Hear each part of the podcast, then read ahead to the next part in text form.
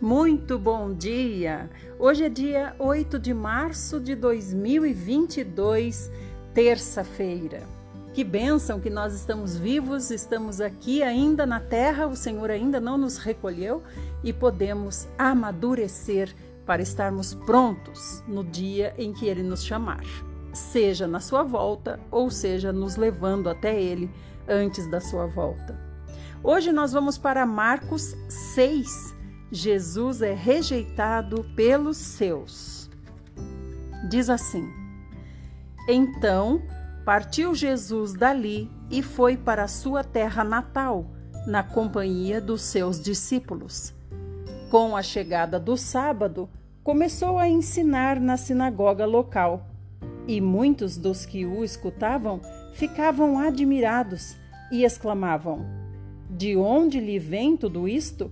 E que sabedoria é esta que lhe foi outorgada? Não é este o carpinteiro, filho de Maria e irmão de Tiago, José, Judas e Simão? E não convivem conosco suas irmãs? E ficaram escandalizados por causa dele. Então o Senhor voltou para sua terra e quando ele começou a ensinar lá na sinagoga, no templo, no sábado, por que no sábado? Porque era quando os judeus se reuniam. Então era quando eles estavam lá. Se eles se reunissem, por exemplo, se eles tivessem reunião segunda noite, quarta noite, sexta noite, o Senhor Jesus iria quando lá no sábado? Não, iria segunda noite, quarta noite, sexta noite, porque era quando eles estavam lá reunidos. Então aqui podemos dizer que o culto deles, entre aspas, acontecia no sábado e o Senhor foi até lá para ensinar. Os rabinos tinham o costume de dar oportunidade para quem vinha de fora poder falar. Então o Senhor ensinava e eles ficavam admirados com as coisas que o Senhor falava. E eles diziam: Ué, mas esse aí não é o filho de José, carpinteiro, ou hoje em dia podemos dizer pedreiro, filho de Maria, não, ele não é irmão daqueles, ou seja, de pessoas simples, sem estudo? Contudo, Jesus lhes afirmou: somente em sua própria terra, junto aos seus parentes e em sua própria casa, é que um profeta não é devidamente honrado. Quando o Senhor disse isso para eles, o Senhor não estava dizendo, eu quero honra, cadê a minha honra? Não estão vendo que eu sou um profeta? Não estão vendo quanto eu sei? Não é nada disso. O Senhor falou isso porque eles não reconheciam que ele era o Messias também. Os da sua própria casa não reconheciam que ele era o Messias, porque sabiam as Escrituras, ouviam as Escrituras e não reconheciam. Esse é o Messias de quem as Escrituras falavam. Olha aí é ele, não reconheciam. Então é por isso que o Senhor está dizendo: nem os da própria casa reconhecem, nem os da própria casa sabem, me veem como o Messias, depois de tudo o que leram nas Escrituras e depois de tudo o que ouviram falar de mim. E por isso o Senhor não podia realizar ali nenhum milagre, com exceção feita a alguns doentes, que ao impor de suas mãos foram curados. Por que, que o Senhor não podia fazer ali milagre? Porque não criam que ele era o filho de Deus. Criam que ele era quem? Ah, esse é o filho do José, pedreiro. Ah, esse aí é irmão do Simão, lá, sabe o Simão lá que trabalha de servente de pedreiro? Esse aí é irmão dele. Não viam ele como Messias, viam como uma pessoa simples da família que eles conheciam ali, não tinham fé de que ele era realmente o filho de Deus, coisa que a multidão tinha. Ele acabou de sair de uma multidão aqui, né? Então ele, ele via que a multidão cria, mas os da sua própria casa não criam. Por isso não pôde fazer milagres ali por falta de fé. E perplexo com a falta de fé por parte dos seus, passou a percorrer os povoados vizinhos e os ensinava. Olha aqui que ensinamento para nós também. Quando nós não temos fé, ou seja, quando nós não temos coragem, quando nós não somos encorajados pelo Senhor Jesus, ele se afasta de nós, porque ele faz tudo o que é necessário, mas a nossa parte fica no vácuo, né? A nossa parte não acontece. Então, para que que o Senhor vai ficar aqui? É como aconteceu com Alios da casa dele, na sua terra natal. Por que, que ele ia ficar lá se ninguém cria nele? Então, nós temos que crer no Senhor e prosseguir. Jesus envia os doze em missão. Convocou então os doze para junto de si e os enviou de dois em dois, concedendo-lhes autoridade sobre os espíritos imundos.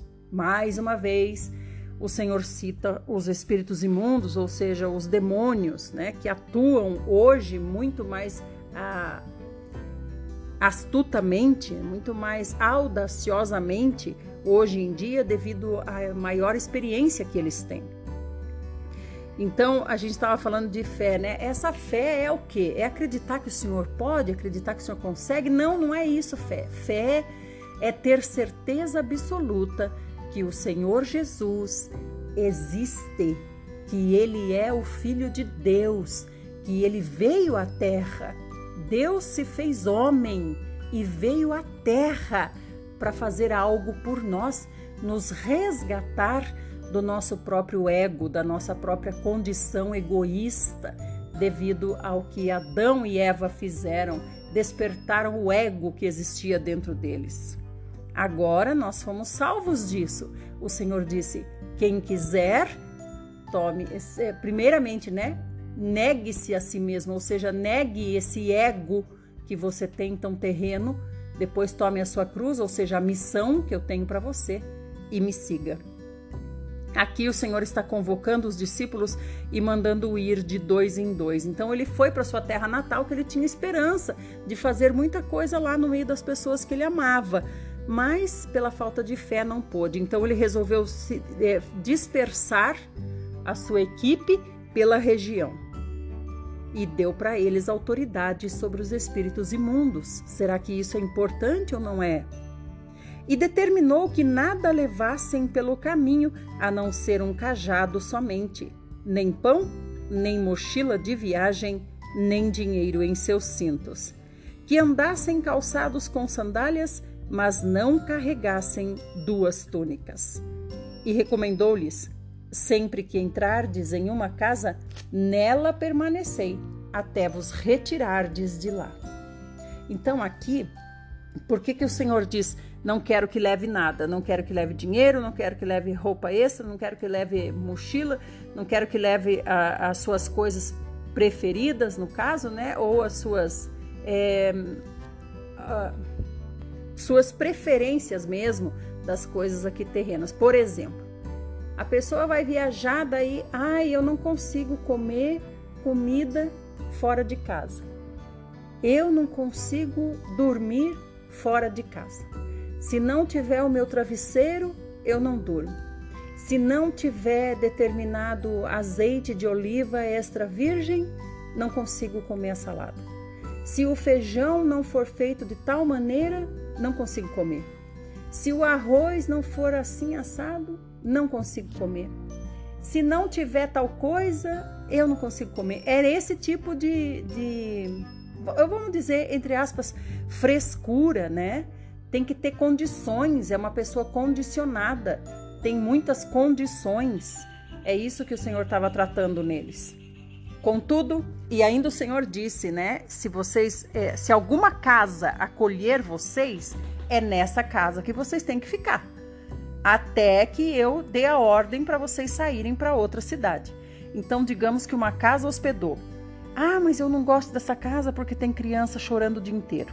Eu não gosto dessa casa porque a família briga. Eu não gosto dessa casa porque eles ficam assistindo televisão até tarde. Eu não gosto dessa casa porque não gostei da comida da, daqui. Eu não gostei dessa casa aqui porque não sei, gente. Entende o que eu quero dizer? Eu não gostei dessa casa aqui porque é muito uh, muito cheia de gente. Então é isso que o Senhor quer dizer. Aí a pessoa pensa: ah, mas tem fulano lá que está me convidando para ir para a casa dele. A casa dele é diferente, então vou sair daqui e vou para lá. Não, o Senhor está dizendo: eu fiz esse arranjo, coloquei você nesse lugar, é nesse lugar que você vai ficar até que eu lhe diga para sair de lá. Nela permanecei até vos retirardes de lá. vos retirardes, é o Senhor dar a ordem para prosseguir. Contudo, se alguma aldeia não vos receber, nem vos quiser ouvir, ao partirdes desse lugar, sacudi a poeira de debaixo de vossos pés, como testemunho contra eles. Isso significa o quê? Que eles foram rejeitados. Não é que eles estão escolhendo, não quero essa casa, quero aquela casa, vou, não vou falar para essa pessoa, para aquela outra pessoa não, aquela pessoa é muito difícil, vou falar para essa aqui que é boazinha e por aí vai, né? Fazendo suas escolhas, né? Não vou falar para o mendigo, porque o mendigo não, não vale nada, eu vou falar para o prefeito, porque o prefeito é grande coisa, é autoridade na cidade. É ficar escolhendo, né? Como se o mendigo ah, não tivesse tanta importância quanto tem o prefeito. Para Deus, vida é vida todas criadas por ele. Então, aqui, quando o Senhor diz assim, agora, se não receberem você, o que, que o Senhor está falando? O Senhor está falando, fica ali insistindo, volta no outro dia de novo de manhã, volta, volta, volta, até aceitarem, fica ali se humilhando, se prostrando. Diga para eles, mas vocês têm que aceitar Jesus, vocês precisam de Jesus. Eu preciso que você me escute, me escute, me dá uma chance. É isso que o Senhor está dizendo? Não, o Senhor está dizendo: se algum lugar rejeitar vocês, sacuda a poeira de debaixo dos vossos pés como testemunho contra eles. Então a poeira será testemunho de que eles tiveram a oportunidade de ouvir, mas rejeitaram. E por que, que a poeira é testemunho? Porque não tem pessoas como testemunha, né? As pessoas, ele está falando aldeia. Então é uma comunidade que rejeitou. Então não há outro testemunho, porque só tem os dois discípulos e a aldeia. Então a aldeia rejeitou, quem será o testemunho? A poeira mesmo vai servir como testemunho. Eles partiram e pregavam que todos se arrependessem e expulsavam muitos demônios, ungiam com óleo a inúmeros doentes e os curavam. Esse ungir com óleo aqui é importante a gente falar. O Senhor Jesus nunca ungiu ninguém com óleo, né? Na, na Bíblia não contém nenhum relato disso, de que o Senhor Jesus tenha essa prática, tenha tido essa prática de usar óleo para curar as pessoas. No entanto, os judeus tinham esse costume de ungir os doentes com óleo. Então, por causa da fé dos judeus, isso era praticado. Foi até o Senhor mesmo que falou para eles, né? Como diz aqui na King James atualizada, diz assim: é, era uma prática antiga dos judeus e esse deveria ser mais um sinal de dependência do Senhor. Então o Senhor recomendou aos discípulos que assim o fizessem. Então, por causa das pessoas e não porque é um óleo mágico, porque se ungir vai ficar curado, porque usou um óleo mágico. Não é isso.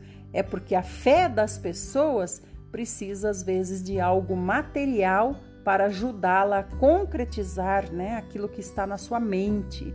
Se ela tem alguma coisa material, fica mais fácil para ela e pra, para os discípulos também, né? Mas tomando sempre cuidado para a fé não estar no óleo, e não no Senhor Jesus. Então, meus amados, terminamos por hoje. Amanhã nós vamos falar sobre a execução de João Batista. Fiquem bem, vamos orar. Senhor Jesus, queremos muito lhe agradecer, Senhor, pela oportunidade de vida que o Senhor nos dá, pelo tempo que o Senhor nos dá aqui na terra, tão valioso, tão precioso. Queremos todos os dias dedicar-nos dedicar mais a Ti, aos Teus ensinamentos, a ouvir o que o Senhor tem para nos dizer. Senhor, isso é de extrema importância, é o alimento que nos nutre espiritualmente e nos leva fortes e firmes para podermos ser, ser treinados. Se não estivermos fortes, não suportamos realmente o treinamento. E essa força vem da alimentação em primeiro lugar. A alimentação que é o pão vivo que o Senhor nos dá da tua palavra. Senhor, obrigada. Continua falando conosco, Senhor. Abençoa cada um dos meus irmãos que está ouvindo aqui e nos ajuda também a perdoarmos quem nos ofende, assim como o Senhor nos perdoa das nossas ofensas. Senhor, nós te, queremos também dizer que lhe amamos muito e somos totalmente dependentes de ti. É no seu santo nome, Senhor Jesus, que lhe rogamos que dirija-nos até Deus. Amém. Amém, meus amados irmãos, fiquem todos bem. Amanhã a gente volta.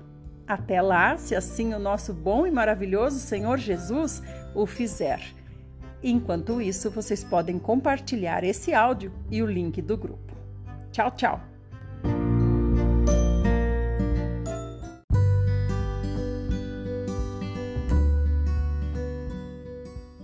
Muito bom dia, mais um dia começando, que bênção maravilhosa. Hoje é dia 9 de março de 2022, quarta-feira. Muito obrigada por estar aqui, bem-vindo para você que está chegando agora e obrigada a todos que compartilham. Hoje nós vamos ler Marcos 6, a partir do 14, João Batista é executado conta assim: E essas notícias chegaram aos ouvidos do rei Herodes, porquanto o nome de Jesus já havia se tornado célebre. Então, as notícias que chegavam para Herodes eram as notícias de que o Senhor curava, expulsava demônios e também que ele tinha espalhado a sua equipe, como nós falamos ontem, de dois em dois, pela região, porque depois que ele voltou para casa, para sua cidade natal, e ali não houve fé para que ele pudesse fazer as coisas pelas pessoas, ele dividiu os discípulos de dois em dois e dispersou pela região da volta. Então tudo isso chegou até os ouvidos de Herodes, porque o nome do Senhor Jesus já tinha se tornado célebre. Então, quando diz essa palavra célebre, o que nos lembra? Nos lembra celebridade, né? Então, assim que as pessoas viam o Senhor Jesus, viam como uma celebridade, como um curador, como um exorcista, assim que viam ele, mas não viam como Messias. João Batista ressuscitou dos mortos. Essa deve ser a razão pela qual, através dele, se operam poderes milagrosos. Herodes já tinha aquele remorso, né, aquela culpa. Ele era constantemente acusado pela consciência dele por ter admitido que João Batista fosse decapitado na prisão. E quando ele vi, ouvia falar de Jesus, ele pensava que era João Batista que tinha ressuscitado e agora com mais poder, no caso, né, para fazer tantos sinais e milagres. E Herodes, lembrando que ele era de família judia, não praticante, né? Digamos. Vamos lá. Entretanto, outros alegavam: Ele é Elias. E ainda outros declaravam: Ele é profeta, como um daqueles profetas do passado. Porque nós sabemos na, na história, nas escrituras, que os profetas do passado faziam muitos sinais e muitos milagres também, né? Deus sempre operava através deles. Mas quando Herodes tomou conhecimento do que se comentava, exclamou: João, a quem mandei decapitar, ressuscitou dos mortos. Porque o próprio Herodes havia expedido as ordens para que prendessem João e o acorrentassem no cárcere por influência de Herodias, esposa de Filipe, seu irmão, com a qual viera se casar. Pois na ocasião João havia admoestado a Herodes: Não te é lícito viver com a mulher do teu irmão. E por isso, por esse motivo, Herodias o odiava e tensionava matá-lo. Contudo, não conseguia realizar seu intento, porquanto Herodes temia a João e, sabedor de que era um homem justo e santo, o protegia. E quando o ouvia, ficava admirado e o escutava com prazer. Então Herodes, por ter essa cultura judaica, por ser criado né, numa família judia, ele gostava de ouvir uh, João Batista, porque as histórias de João Batista, o que João Batista dizia, vinha de encontro com o que a família dele falava para ele, né? Então ele se sentia bem. Aqui diz que ele ouvia João Batista com prazer. O problema é que Herodes se casou com a esposa do seu irmão Filipe. Então a, a Herodias ela deixou o seu marido, que era Filipe, se separou dele e se casou com Herodes porque Herodes era rei. Mas João Batista advertia Herodes. Por que, que ele advertia Herodes? Por, justamente por considerar Herodes um irmão.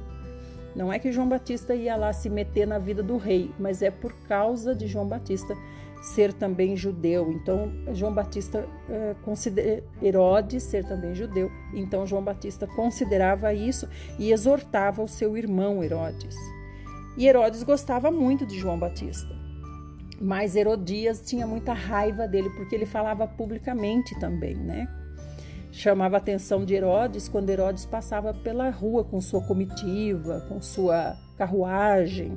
Então ele advertia Herodes. Finalmente Herodias teve a ocasião oportuna que ansiava. No dia do aniversário dele, Herodes ofereceu um banquete aos seus líderes mais destacados, aos comandantes militares e às principais personalidades da Galiléia.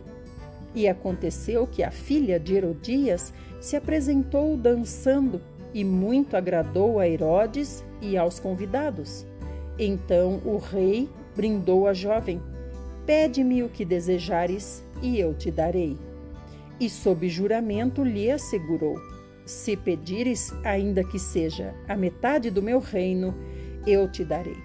Isso era uma prática que se usava muito nesse tempo, né? Os poderosos para demonstrar o seu poder, né? Diziam isso: se você pedir até metade do meu reino, ainda assim eu continuarei tão poderoso que não vou ser abalado. Então foi o que ele disse aqui. Provavelmente ele já estava bem alcoolizado, né, na apresentação dessa dança. Uma dança que também deve ter sido muito sensual, né, a dança de Salomé. E aí ele falou isso para se exibir para os colegas, né, é, grandes autoridades que estavam ali. Diante disso, e também lembrando que pode ter sido já um plano de Herodias é, ensaiar a filha com essa dança, justamente para conseguir o seu intento, né, já que João Batista já estava preso. Diante disso, saiu a moça e consultou sua mãe. O que devo pedir? Ao que ela recomendou, a cabeça de João Batista. Tá vendo como ela já tinha a resposta pronta, né? Sem demora, retornando imediatamente à presença do rei, formalizou seu pedido. Quero que me des agora mesmo a cabeça de João Batista sobre um prato. Então, grande angústia sobreveio ao rei, mas devido ao juramento que fizera e aos convivas que se reclinavam ao redor da sua mesa, não quis deixar de atendê-la. Mandou, portanto, imediatamente um carrasco com ordens para trazer a cabeça de João. O executor foi e decapitou João na prisão. E trazendo a cabeça de João sobre um prato, a entregou à jovem, e esta, em seguida, a ofereceu à sua mãe. Assim que souberam do fato, os discípulos de João foram até lá, resgataram o corpo e o depositaram em um sepulcro. Senhor Jesus, que situação triste, né? Foi muito triste para todos, até para Herodes foi muito triste. A gente vê aqui que Herodes ele vivia depois atormentado por isso, né? E ele chegava a pensar que Jesus era João Batista que tinha ressuscitado. E Herodes queria muito conhecer Jesus, a gente sabe disso também quando Jesus é preso depois por Pilatos. Herodes é, ao melhor. Sim, Herodes queria conhecer Jesus, mas não teve oportunidade. Mas ah, quem queria muito conhecer Paulo era o rei Agripa. Estou confundindo. Então, meus amados, a cabeça de João Batista ficou em posse de Herodias. Não sabemos o que Herodias fez. Provavelmente ela pendurou a cabeça dele em algum lugar público para servir de exemplo, né, para os outros aprenderem a não falar mal dela e o corpo foi entregue aos discípulos para que o levassem. Vamos orar? Senhor Jesus, nós queremos agradecer, Senhor, porque o Senhor cuida de nós, o Senhor está conosco todos os dias, o Senhor nos ajuda a reconhecer as nossas necessidades, a nossa dependência de Ti total. Senhor, nós queremos lhe agradecer por seu amor e queremos lhe dizer, declarando que nós também te amamos, Senhor. Te amamos com toda a nossa força, com toda a nossa, com todo tudo o que temos e somos, mas infelizmente é muito pouco. Nós não sabemos nem sequer o que é amor. Nós não sabemos nem sequer o que é o seu amor por nós, a dimensão do que o Senhor fez por nós. Senhor, nós queremos te pedir que o Senhor nos dê entendimento, trabalhe em nós, nos ajude a avançar, Senhor, porque o tempo se aproxima. Obrigada, Senhor, pela palavra que nós temos todos os dias e obrigada também porque o Senhor nos traz as provas, mas o Senhor é que nos dá a, a, o poder, digamos assim, de sair também delas vitoriosos. Senhor, nós te amamos e queremos que o Senhor nos perdoe de todas as nossas falhas que constantemente nós cometemos e ferimos a tua santidade. Nos abençoa, Senhor. Nos ajuda, nos ensina a perdoar também aqueles que nos ofendem, que nos magoam, que nos maltratam. Senhor, nos ajuda a prosseguir, Senhor. Nós sabemos que tudo o que nos passa agora ainda é pequeno, é apenas um treinamento para o que está por vir.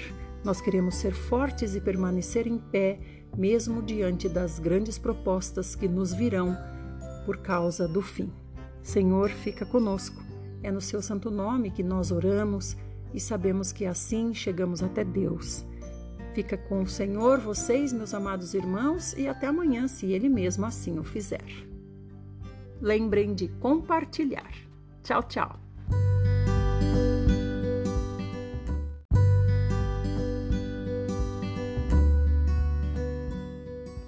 Muito bom dia! Hoje é dia 11 de março de 2022, sexta-feira. Hoje nós vamos ler Jesus multiplica o pão, que está em Marcos 6:30. Muito bem-vindo, obrigada por estar aqui, obrigada por convidar pessoas e obrigada também por estar sendo fiel à nossa leitura aqui todos os dias. Com exceção dos dias que tem interferência, né? E não dá para gravar. Vamos lá. Jesus multiplica o pão. Conta assim a história. Retornaram os apóstolos e reuniram-se com Jesus para lhe relatar tudo quanto haviam realizado e ensinado. Os discípulos estão voltando de onde aqui? Jesus tinha saído da terra de Gadara, onde ele curou o endemoniado gadareno. Aí ele voltou para o outro lado da margem e se dirigiu para onde? Para sua terra natal. Na sua terra natal, apesar de ter sido bem recebido por parentes e amigos e todas as pessoas, as pessoas não demonstraram fé. Fé no quê? Não creram que ele era o Messias, que ele era o Filho de Deus, porque conheciam a sua origem de família humilde. Então o Senhor mudou de estratégia. O que, que ele decidiu? Ele decidiu dispersar os seus discípulos de dois em dois por toda a região. Então, pelo que se entende, o Senhor ficou lá e dividiu os discípulos, dois em dois, por toda a região. Ou então ele foi com algum dos, alguns dos discípulos, isso aqui a Bíblia não conta. Agora, o que, que a gente está lendo? Os discípulos estão voltando da missão que o Senhor deu, estão voltando da missão e vão apresentar um relatório para o Senhor. Olha só, se reuniram todos com o Senhor para lhe relatar tudo o que eles tinham realizado e tudo o que eles tinham e ensinado. Então, vão apresentar um relatório numa reunião ao chefe, certo? Então convidou-lhes Jesus Vinde somente vós comigo para um lugar deserto e descansai um pouco. Olha o que o Senhor disse. O Senhor disse: Eu não quero saber dos relatórios, o mais importante é saber como vocês estão. Nós sabemos, né, irmãos, que os bens do Senhor são pessoas. Os bens do Senhor não é ouro, prata, pedra preciosa. Os bens do Senhor, os bens de Deus, são pessoas, são vidas. E essa é a riqueza de Deus eh, que o trouxe aqui para a terra. Então, que interessante, né? O Senhor diz: Venham vocês comigo, ou seja, os mais próximos, aqueles que ele tinha enviado de dois em dois, ele separou da multidão e disse: Venham vocês comigo para um lugar particular e descansem um pouco. Então não quer dizer que eles estavam cansados, que eles chegaram esbaforidos, que vieram correndo com sede, com fome, de, naquele desespero, né, para relatar algo de urgência para o Senhor. Não, eles chegaram de viagem, cada um chegou no seu tempo, não chegaram todos no mesmo momento. O Senhor esperou todos chegarem. Então, quer dizer, eles não estavam cansados. Esse cansado aqui, descansar e um pouco aqui que o Senhor está falando para eles, é descansar um pouco a vossa mente, descansar um pouco das vossas atividades mentais, né? Vocês estão ansiosos, ansiosos demais, ansiosos para relatar, ansiosos para contar. Calma, descansa um pouco. Então o Senhor está cuidando aqui, primeiramente, dos discípulos. É o contrário do que a gente vê na vida moderna hoje, né? Não me, não me interessa a pessoa, me interessa o que a pessoa pode me dar, o que a pessoa pode fazer de útil. E isso a gente vê também no sistema religioso, né? Não interessa, não interessam as ovelhas, interessa o que as ovelhas podem oferecer. As ovelhas estão trabalhando, são obreiras, são dizimistas, elas são úteis aqui na nossa comunidade, não é verdade? E aqui o Senhor demonstra uma, um grande ensinamento para nós. Se preocupa primeiro com as pessoas. Continuando, pois a multidão dos que chegavam e partiam era tão grande que eles sequer tinham tempo para comer. E saindo de barco, foram a um local despovoado. Entretanto, muitos dos que os viram retirar-se, tendo-os reconhecido, saíram correndo a pé de todas as cidades e chegaram lá antes deles. Olha o desespero das pessoas, né? Isso aqui é desespero. Quando nós estamos desesperados, nós fazemos qualquer coisa realmente, né? Imagina você com o filho doente, com sua esposa, seu marido doente, né? Com alguma necessidade é, é, física, né? Digamos que eles estão padecendo de dores. Quem é que não vai tomar uma atitude dessa? Claro que vai, até eu tomaria. Se eu soubesse onde o Senhor estava e eu sei que com Ele está a cura, é claro que eu faria também qualquer coisa pelos meus entes queridos. Então, essa, essa multidão desesperada não via o que estava além do que o Senhor poderia oferecer aqui na terra, né? Que é a vida eterna. Quando Jesus desceu do barco e observou aquele enorme ajuntamento de pessoas, sentiu compaixão por elas, porquanto eram como ovelhas sem pastor. Então, olha aqui, o Senhor vê o desespero da multidão, desespero das pessoas e se compadece deles. Realmente, o Senhor vê e pensa assim, provavelmente, né? Como essas pessoas estão desesperadas a ponto de virem a pé antes e chegar antes de nós aqui. Realmente é muito desespero. E sem demora passou a ministrar-lhes muitas orientações. Então, só a presença do Senhor, juntando com a fé da pessoa, a fé que havia na multidão, é claro que já se operava ali cura, é, expulsão de demônios, só com a presença do Senhor, né? Mas os, a, para alguns o Senhor ministrava pessoalmente e também, aqui, como diz a palavra, ele deu muitas orientações, como, como ele mesmo disse, né? Parecem ovelhas sem pastor. Então ele pastoreia essas pessoas, não apenas dá o que elas necessitam, né? A, sana o desespero delas, mas orienta espiritualmente essas pessoas. Nós não devemos desprezar ninguém, as pessoas que estão desesperadas por algum motivo, nós devemos ajudar, sim, mas não devemos esquecer também de orientá-las espiritualmente, não apenas cuidar do que elas estão precisando com urgência, mas orientar também espiritualmente, como o Senhor está dizendo aqui. Com o passar das horas, o final da tarde estava chegando e por isso os discípulos se aproximaram de Jesus e avisaram: Este lugar é deserto e a hora já muito avançada. Despede, pois, a multidão para que possam ir aos campos e povoados vizinhos comprar para si o que comer. Jesus, porém, os instruiu: Provede-lhes vós mesmos de comer. Ao que lhe replicaram: Devemos ir e comprar cerca, cerca de duzentos denários de pão para dar-lhes de comer? Mas Jesus lhes indaga: Quantos pães tendes? E de verificar. E tendo-se informado, comunicaram cinco pães e dois peixes. Então Jesus determinou-lhes que fizessem com que todo o povo se acomodasse em grupos reclinados sobre a relva verde do campo. E assim o fizeram, assentando-se em grupos de cem em cem e de cinquenta em cinquenta. Aqui também é uma boa lição para nós. Nós, quando estamos necessitados de alguma coisa, nós logo dizemos para o Senhor: Ah, Senhor, eu não tenho nada, né? Não é assim que a gente se dirige? Não tenho nada, eu não, não tenho nada.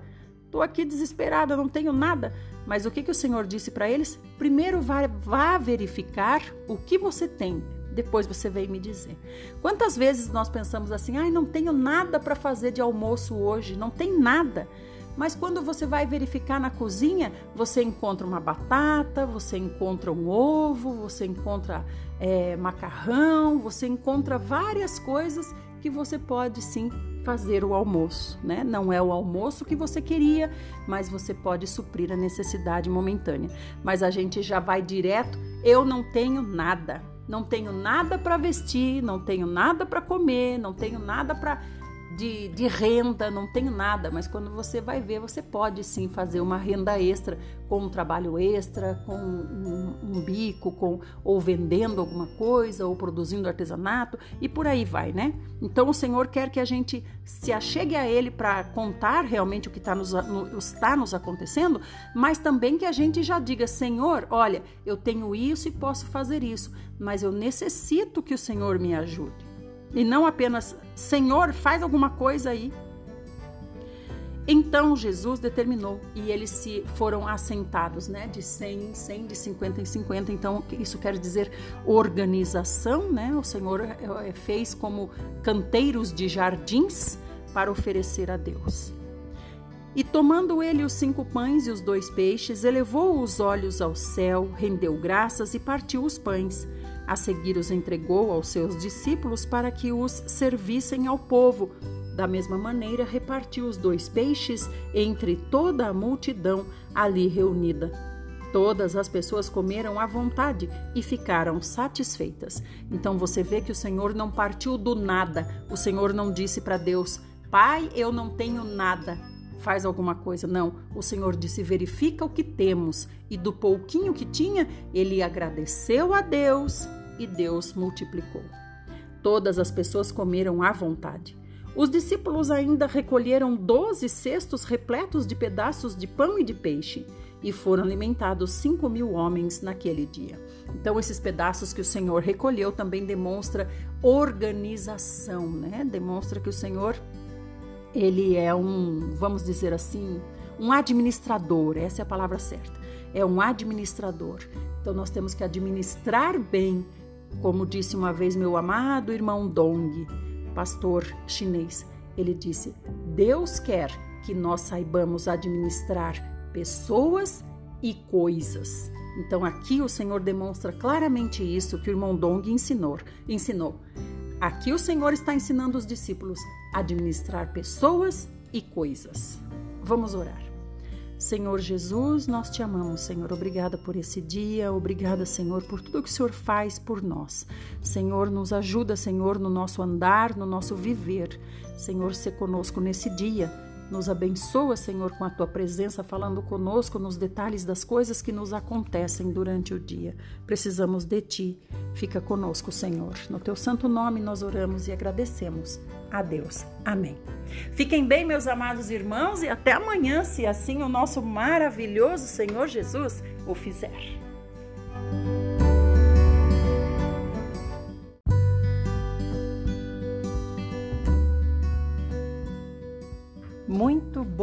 Dia! Hoje é dia 12 de março de 2022, sábado, último dia da semana. Obrigada por ter vindo, obrigada por ter convidado outras pessoas, obrigada por estar compartilhando os áudios.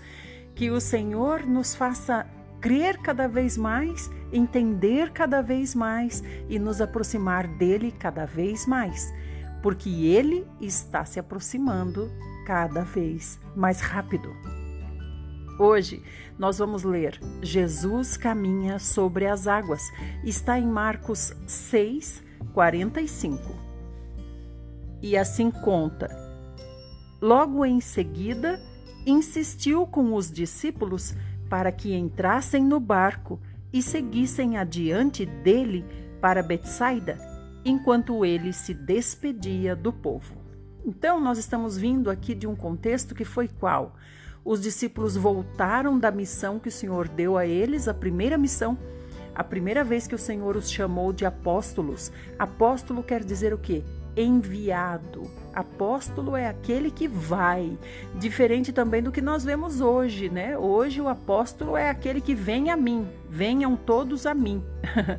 Mas apóstolo, na verdade, é aquele que vai, não é aquele que espera que o povo venha até ele, é aquele que vai, é o enviado.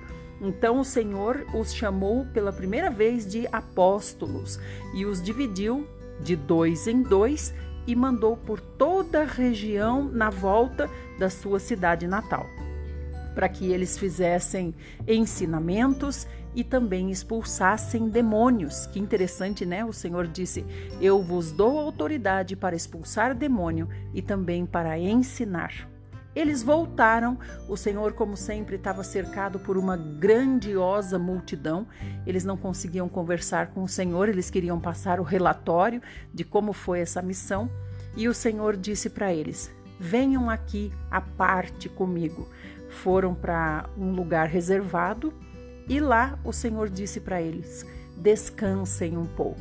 Como é lindo saber que o Senhor cuida, né? Cuida. Antes de exigir, o Senhor cuida. Agora, o Senhor está dizendo para eles: vão na minha frente enquanto eu me despeço da multidão. Esse despedir da multidão quer dizer enquanto eu dou carinho para a multidão, enquanto eu dou atenção para a multidão, porque o Senhor tinha se separado da multidão para falar só com os mais chegados, né, com os que ele tinha enviado. Então agora, só com a presença do Senhor, a multidão recebe todo tipo de milagre, só com a presença do Senhor, né? Aqueles que creem já têm suas curas, seus demônios saem. Por quê? Porque o Senhor está ali no meio deles. 46. Tendo-o despedido, subiu a um monte para orar.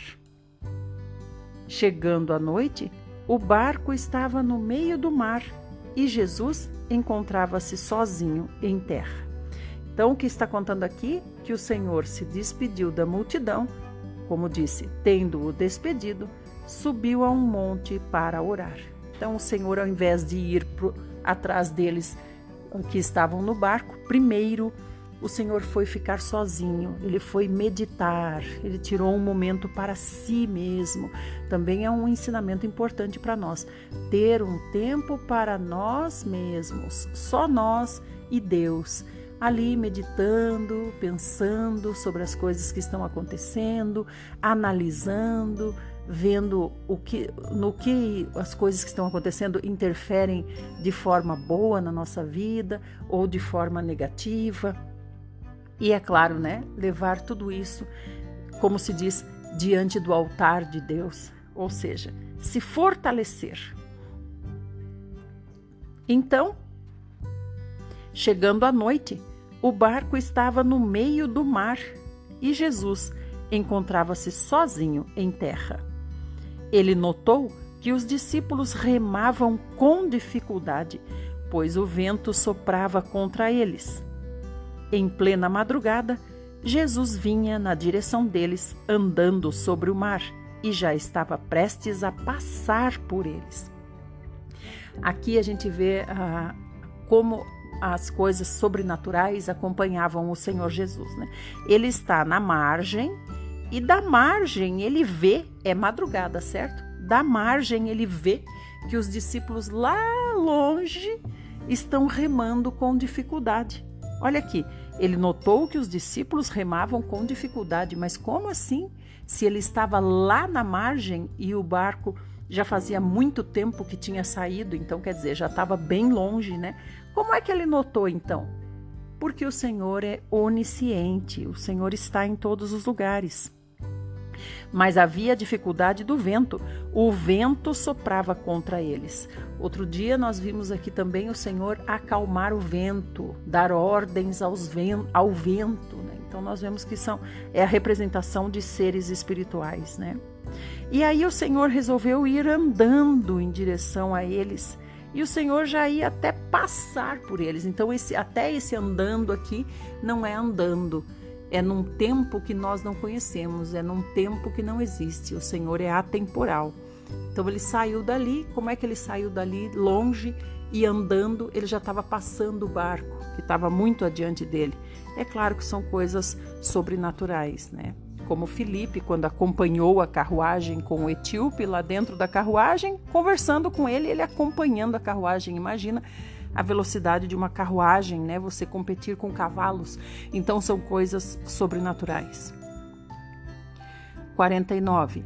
Assim que o viram caminhando sobre as águas, logo pensaram se tratar de um fantasma e por isso gritaram, pois todos o tinham visto e ficaram apavorados. Contudo, Jesus lhes anunciou: Tende coragem, sou eu, não tenhais medo. Então, essa coragem que o Senhor diz aqui, tenham coragem, é fé. Tenham fé, vocês não têm fé. Essa fé é o que? É crer que o Senhor Jesus é o Filho de Deus. Isso é fé, é ter plena certeza daquele que está conosco. Então, logo subiu no barco para junto deles, e o vento se acalmou e eles ficaram pasmos. Afinal, eles nem tinham entendido o milagre dos pães, porquanto seus corações se mantinham endurecidos. Esse coração endurecido aqui não é no sentido de um coração que é não tem amor, mas é no sentido de um coração que não tem fé. É um coração endurecido por falta de fé. Eles ainda estavam pensando sobre o que aconteceu com os pães e os peixes, e de repente já tem outro evento sobrenatural que é o Senhor caminhando sobre as águas.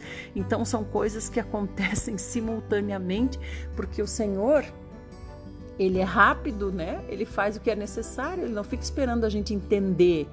Então as coisas se acumulam e agora com a chegada do Senhor, a vinda do Senhor, muito mais eventos vão começar a acontecer. Repare na sua vida as coisas acontecendo de maneira muito mais rápida, às vezes coisas que você julga que são coisas ruins, mas são coisas boas no final, porque são coisas que fazem você amadurecer, que fazem você crescer, que fazem você ter um coração mais amolecido.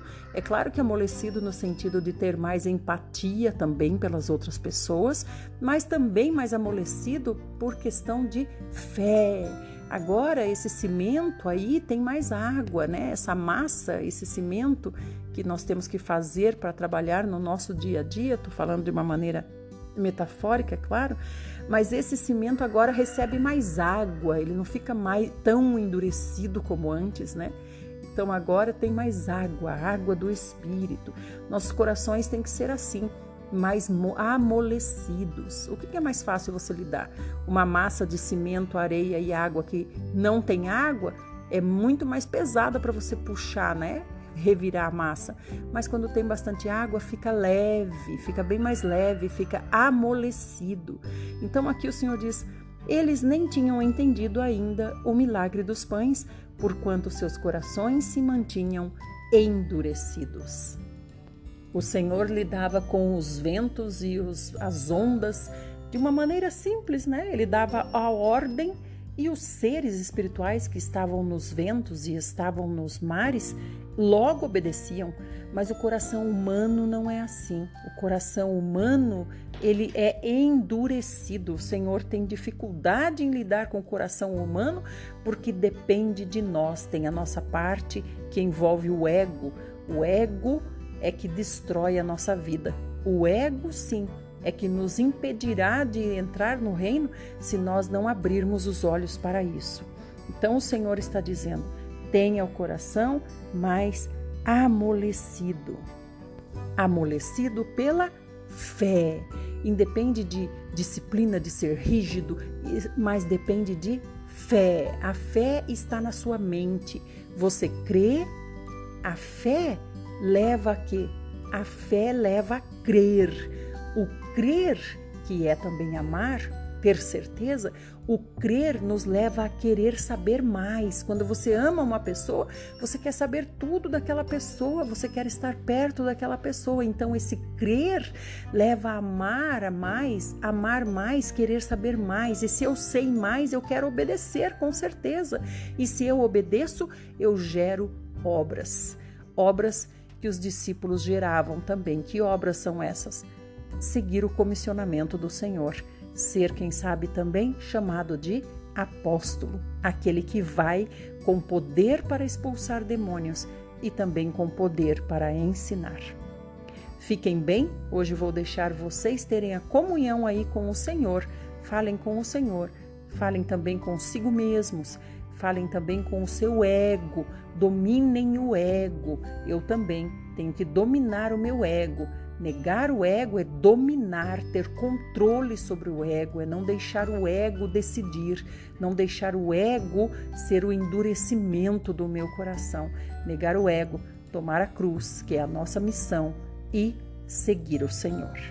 Fiquem bem e até amanhã, se assim o próprio Senhor Jesus o fizer.